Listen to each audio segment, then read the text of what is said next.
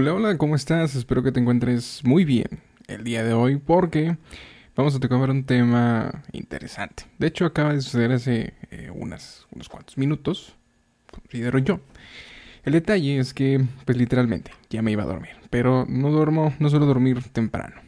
Entonces, ¿qué fue lo que sucedió específicamente? Em, hace unos minutos acabo de ver específicamente una cuenta de Twitter. Eh, no, no suelo usar mucho Twitter, pero de repente eh, por ahí me, inmiscuyo. En el cual hace mención a una eh, entidad bancaria, que es, en este caso, es Santander. Santander MX, precisamente, esta cuenta de, denominada Bank Security, dice, alguien está vendiendo una 100.000 registros del Banco Santander por 250 dólares. Y obviamente hay diferentes tipos de personas que comienzan a, preguntar, oye, Santander MX, búsquenlos, que eh, me preocupo, no me preocupo, qué es lo que hago, etc. Em, y así fue. No, no hubo absolutamente nada más. El detalle, de forma muy específica, es que, pues estos amigos Ah, hay una persona que obviamente es, en este caso, pues es obviamente influyente dentro del mundo de la seguridad tecnológica como lo es Andrés Velázquez. Si no lo conocen, pues es... Em, es perfecto. Eh, pilota aviones, eh, es mago también, eh, se dedica a la parte de la informática forense, entonces es perfecto, básicamente. Andrés Velázquez hace una mención, dice, parece ser que hay 100.000 registros de mexicanos que se vulneraron del Banco Santander en México.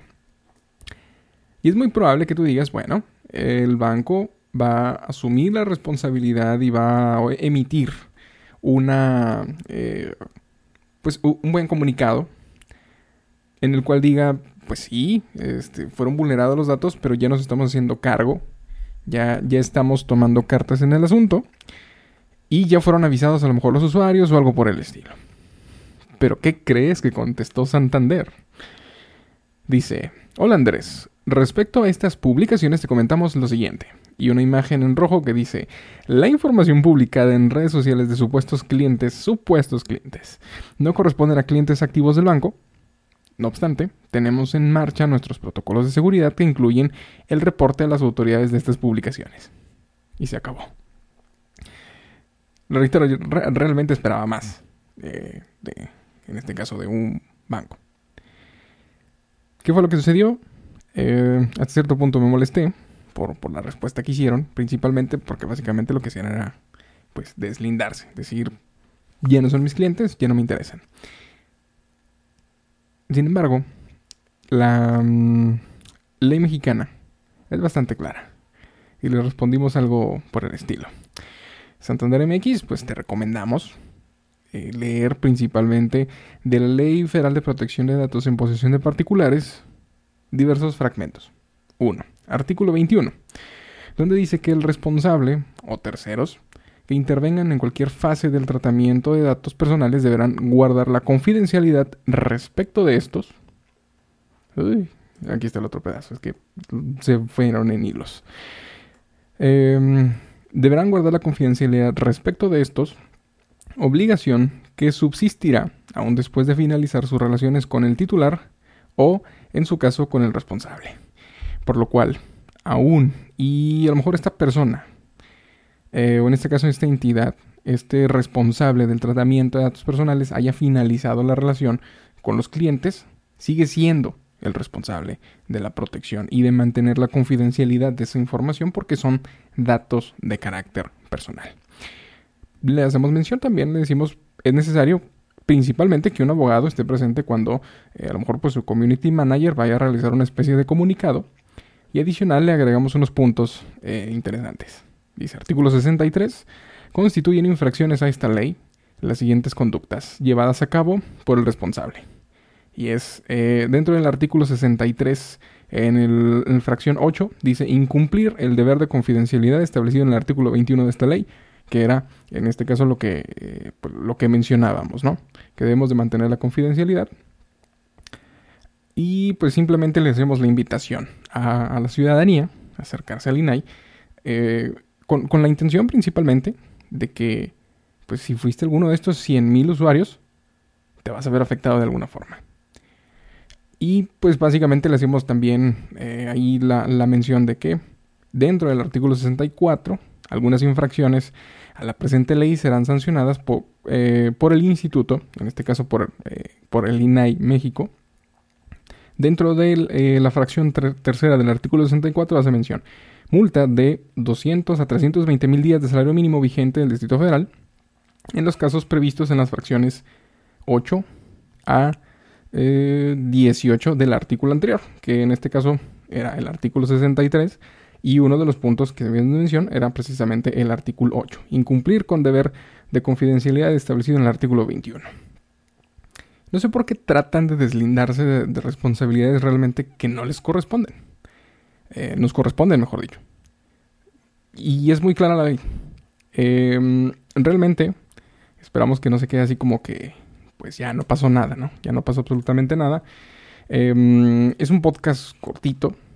Nada más queríamos como que sacar esta, no, no frustración, ¿no? Pero sacarlo. Digo, es importante cumplir con la parte de la regulación. Eh, he visto mejores empresas más pequeñas que responden distinto.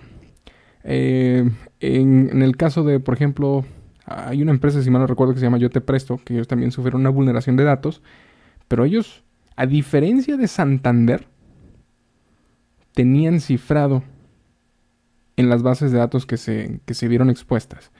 Y adicional a ello le dijeron a sus clientes, oye, tuvimos una vulneración, debes de seguir estas recomendaciones. No abras correos electrónicos que te lleguen a partir de este momento, que te soliciten cambios de contraseña o cosas por el estilo. Tú ve e ingresa a nuestro portal y de ahí cambia la contraseña. Eh, dos, si recibes SMS o cosas por el estilo, llamadas, igual. No lo hagas. Este, haz caso omiso. Nuestra plataforma, nada más. O en sucursales, creo. no, sé si tengan sucursales. Pero, este, bueno, al menos solamente en la plataforma puedes hacer eso. Eh, perdón, y en nuestro centro de atención a clientes. Era, era muchísimo más simple dar un comunicado similar a esto. No sé qué clase de, de persona de community manager realmente espero que, que mm, no lo hayan hecho con, con una intención muy mala.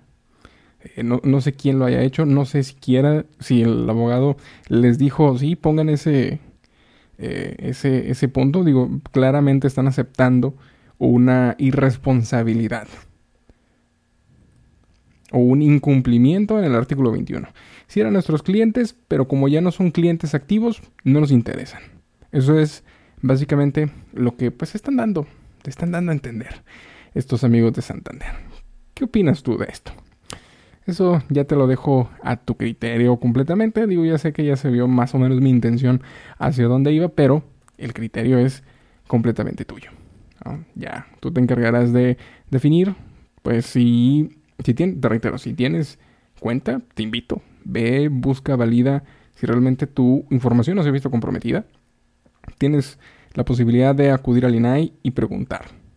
Eh, bueno, no preguntas al INAI, obviamente preguntas al, al, banco, este, haces mención respecto a parte de tus derechos ARCO, pero tienes la posibilidad de acercarte al INAI y si tu información se vio vulnerada, sin problema, tienes y puedes llegar, en este caso, eh, a, solicitar una acción en contra de esta institución bancaria. ¿Cómo lo ven amigos? Así, así estuvo. Yo ya me iba a dormir realmente, pero como decimos en México, esta situación me calentó mucho cuando dijeron no son nuestros clientes activos, básicamente no nos interesan.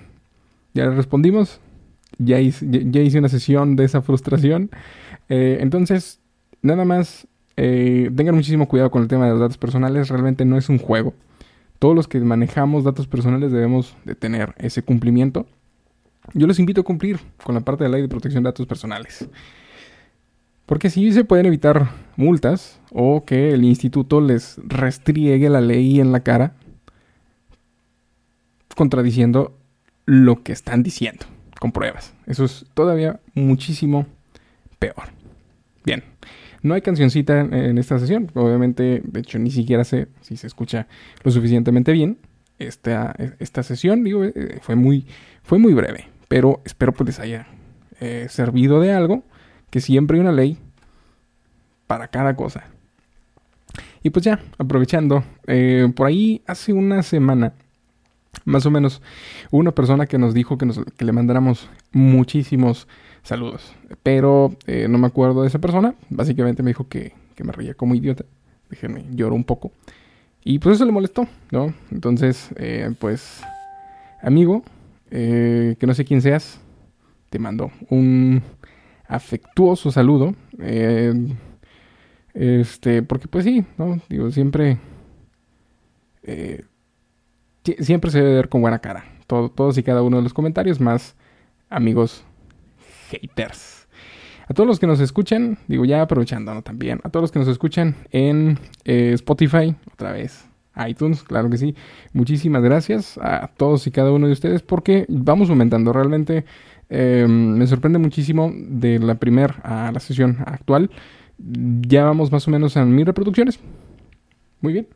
Digo, no, no es como que, wow, es la cantidad enorme de, reproducciones, pero desde la primera, de, desde la primera sesión, o vaya, desde la última sesión que, no, desde la segunda sesión que se subió, porque literalmente dejé ahí de subir durante meses. A esta, pues ya, ahí hay más. Eh, sí he estado inconsistente respecto a cómo se va ahí subiendo el contenido, pero eso no implica que no vayamos a estar haciendo. Se está haciendo muy buen contenido. Después de este viene uno de ingeniería social que eh, viene con una anécdota que me sucedió. De hecho, esa todavía está pendiente porque eh, me sucedió básicamente una anécdota de, extorsión. Eh, curiosamente me hablaron para extorsionarme, entonces decidí em, preparar un documento en el cual pudiese hablarles principalmente de esta cosa llamada eh, ingeniería social, ¿no? Y pues con base a ello voy a, preparar esa sesión, se las comparto.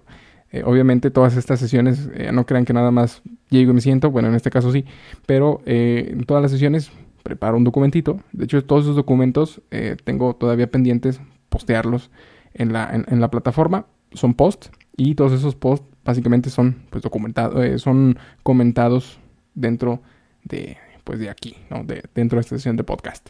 Sin más, quiero agradecerte mucho por eh, nuevamente ponerme un poquillo de atención y pues estamos escuchándonos en próximamente en algún lugar eh, donde quiera que te encuentres como, como te mencioné en la sesión anterior ya sea que vayas a tu trabajo o estés trabajando o estés en casa o estés estudiando aunque si estés estudiando mejor pon atención porque eh, puede llegar a que te confundas o algo similar entonces nos escuchamos y nos vemos en la próxima.